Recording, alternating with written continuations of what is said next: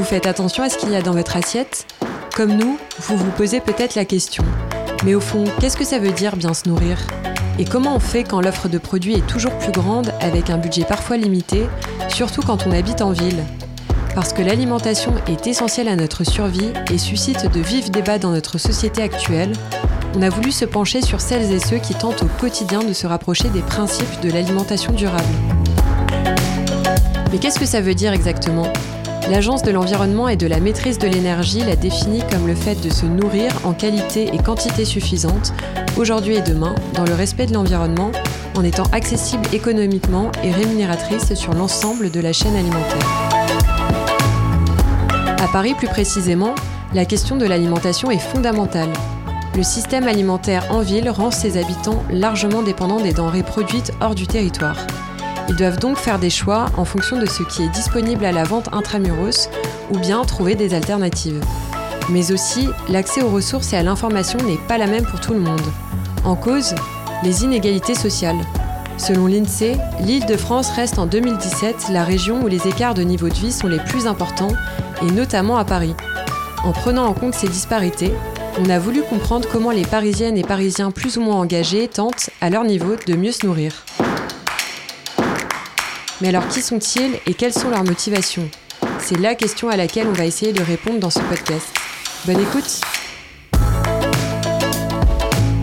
Pour notre premier épisode, on est allé voir Mélanie, 27 ans, résidente du 5e arrondissement de Paris depuis quelques années et qui met en place plusieurs alternatives pour changer progressivement son mode d'alimentation.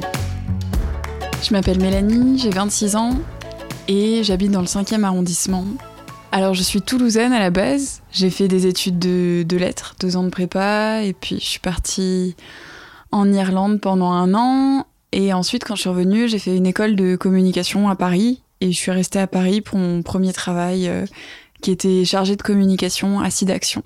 En ce moment, je suis au chômage, donc j'ai un peu de temps pour moi. J'habite au sixième étage d'un bel immeuble haussmanien. C'est pas une chambre de bonne, mais ça fait 20 mètres carrés. Voilà, 750 euros.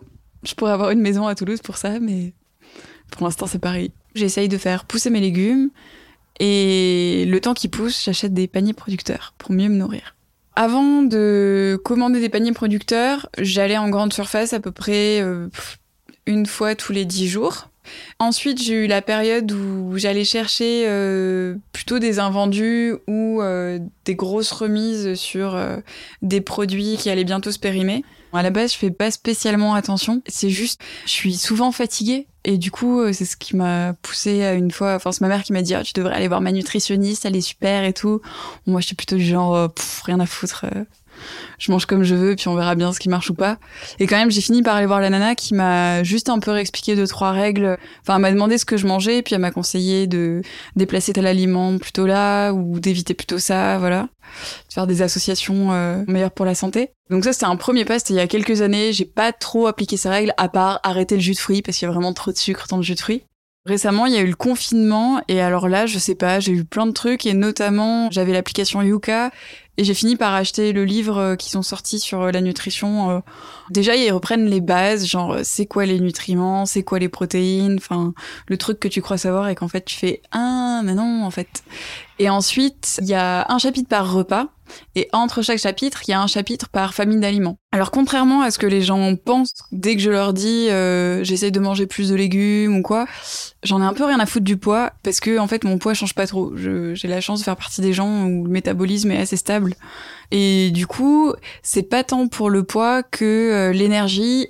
Depuis que je suis abonnée au panier producteur, j'en prends un par semaine. Le panier producteur, ça existe depuis plein d'années, mais ça revient à la mode un peu plus récemment. En gros, c'est euh, s'engager, toi, en tant que client ou cliente gourmande, avec un producteur ou une productrice de la région de préférence tout au long de l'année pour la soutenir dans sa production et en échange tu reçois un panier avec euh, bah, la production de saison. Là, moi la particularité du panier que je prends, c'est que c'est pas direct au producteur. Il y a ce qui s'appelle des AMAP qui font ça directement, alors que moi je passe par une entreprise en fait qui elle fait l'intermédiaire entre les producteurs, les productrices et nous qui mangeons leurs leurs produits. Mon panier, il fait à peu près 3 kilos, je crois, et je le paye un peu plus de 10 euros. J'ai choisi que des légumes, mais on peut prendre aussi que des fruits ou légumes et fruits. Et du coup, là, ça fait un mois que j'ai essayé. La vraie différence par rapport, par exemple, aux grandes surfaces, c'est le goût. Euh, dans l'idéal, moi, j'aurais préféré une AMAP. Mais la map du quartier, en fait, a fermé, euh, je sais plus si c'était il y a quelques mois ou années, mais en tout cas, euh, on me l'avait conseillé à une époque et quand je suis venue habiter ici, je l'ai pas retrouvé. Et du coup, en fait, la seule alternative, à moins de vraiment prendre le métro pour aller dans un autre quartier où il y a d'autres AMAP, c'est, euh, c'était de passer par un panier producteur euh, voilà, dans ma prochaine vie, j'aimerais bien plutôt trouver des producteurs que je soutiens. Mais là, c'est déjà pas mal parce qu'ils font quand même un gros travail de, de vulgarisation. Euh. quand je reçois mes légumes, ils me disent ah bah ça, euh, c'est les pommes de terre euh, de Amélie. là, t'as les courgettes de Tom. si tu vas sur leur site, tu peux en savoir un peu plus justement sur ces producteurs et ces productrices. Bon après, ça fait partie du storytelling. Hein. Moi, je suis dans la communication, donc je vois bien qu'on me raconte des histoires. Et en même temps, bah voilà, je suis humaine, j'aime bien les histoires et ça marche. J'ai aussi l'impression, alors ça, il faudrait que je vérifie les chiffres, hein, mais j'ai l'impression aussi de payer plus cher pour soutenir un modèle de développement durable dans lequel je crois.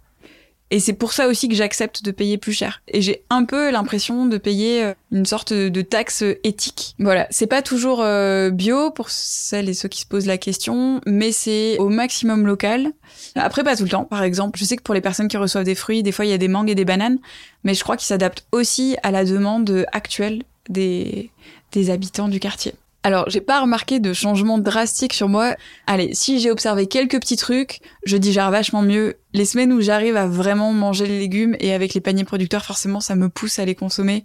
Ben, clairement, je digère mieux, du coup, j'ai plus d'énergie. Enfin, c'est quand même vachement plus agréable.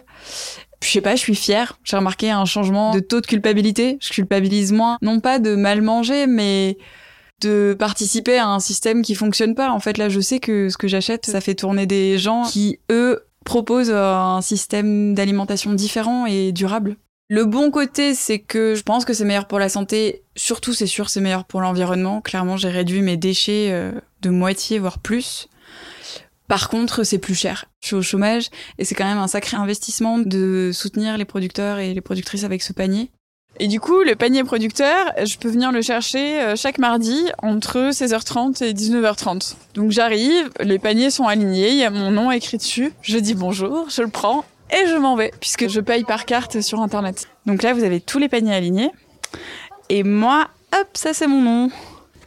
Ok, donc là, j'ouvre mon panier. J'en ai deux aujourd'hui parce que, en plus de mon panier normal, j'ai commandé en supplément des des tomates euh, directes euh, du producteur et des productrices. Et apparemment, là, c'est Rémi en Camargue et sa femme qui font pousser ces tomates.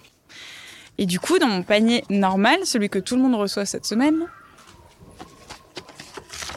il y a une salade, des aubergines, des courgettes, ah, encore des carottes fan, elles étaient trop bonnes, et des patates. Alors les patates, j'en peux plus, j'en ai trop. Ça fait trois semaines qu'on en a. Mais bon, on va en avoir moins. Et puis voilà, c'est un peu le deal aussi de soutenir les producteurs et les productrices. Des fois, il y a, y a du rame. Là, j'ai facilement assez pour euh, toute la semaine. Enfin, même, je pense qu'il va falloir que j'organise un dîner chez moi pour partager si je veux pas que ça se perde. Ou alors que je cuisine pour congeler. Donc, pour l'instant, j'ai mes paniers producteurs, mais dans un avenir que j'espère très proche, je vais récolter mes premiers fruits et légumes. Donc, euh, début du confinement, euh, j'ai eu la bonne idée d'installer un énorme sac qui fait 60 litres de terre. Alors, je dis mon balcon, mais c'est pas vrai. Hein. C'est un rebord de fenêtre qui fait 30 cm de large sur 120 de long. Et je fais aussi pousser du coup des légumes, donc patates, tomates, petits pois, concombres, carottes, salade, radis. J'en ai peut-être oublié. Il y a un fruit aussi, fraise. Euh, mais bon, pour l'instant, c'est des jeunes pousses, donc ils me nourrissent pas encore. Et j'avoue, je suis très curieuse de voir euh, si euh, ça me donnera assez de fruits et légumes pour bah, faire des économies. À droite, là, j'essaye de faire un compost de surface. Donc, je me suis pas lancée dans le lombricompost parce que j'ai entendu que ça faisait beaucoup de moucherons. Voilà, dans un tout petit appart, c'est chiant. Mais du coup, je mets mes épluchures de fruits et légumes là-dessus. Ils sèchent.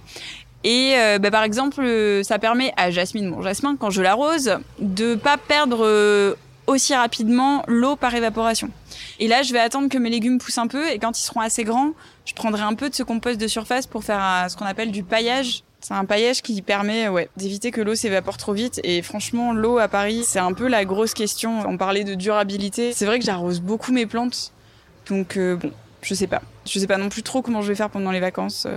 Il est possible qu'il y ait quelques pertes. On vient de, de découvrir la fenêtre euh, orientée nord, nord-est. Donc j'ai une très belle lumière le matin. Et on va aller voir mes semis dans la cuisine.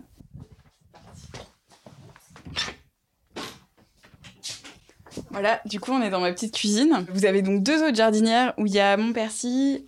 Là, il y a mes semis de salade que j'ai plantés, un peu de menthe. Là, je sais plus ce que j'ai mis, ça va être surprise. Et du coup, là, euh, il y a deux boîtes euh, d'œufs que j'ai découpées remplies de terre. Et j'ai mis quelques graines de... Euh, alors ici, c'est salade. Là, c'est carottes.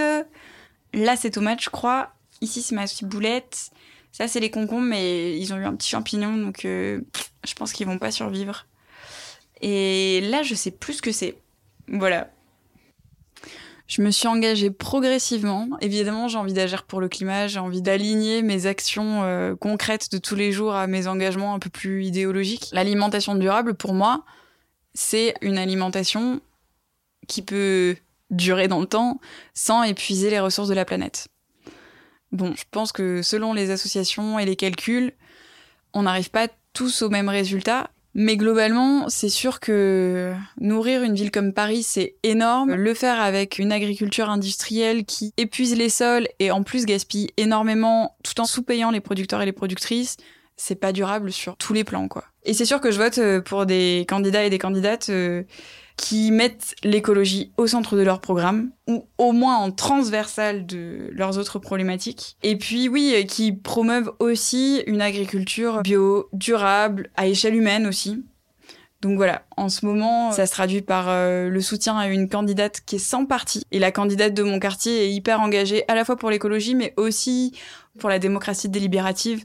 Elle l'a fait advenir euh, concrètement dans ma circonscription en organisant plein de débats, de réunions et très bien guidée. Donc euh, voilà, je la soutiens sur ça. Alors dans mon entourage, clairement, euh, je suis la hippie de service. Voilà. Non, mais mes amis me soutiennent beaucoup dans cette démarche éco-responsable et écologique. Euh, ma famille, ça les fait rire. Bon, je pense qu'ils ont un côté un peu moqueur. Et en même temps, ils m'aiment bien, ils me trouvent mignonne et ils m'ont quand même offert un petit livre qui s'appelle Mon balcon nourricier en permaculture. Donc, je, je pense qu'ils ont saisi que quand même, je faisais pas ça à la légère, voire même ça les inspire un peu. C'est vrai que je suis assez curieuse quand je reprendrai le travail, est-ce que j'arriverai à garder ce rythme et ces bonnes habitudes? J'espère, mais c'est pas sûr. Peut-être qu'il faudrait surtout quitter la ville et se rapprocher de la nature.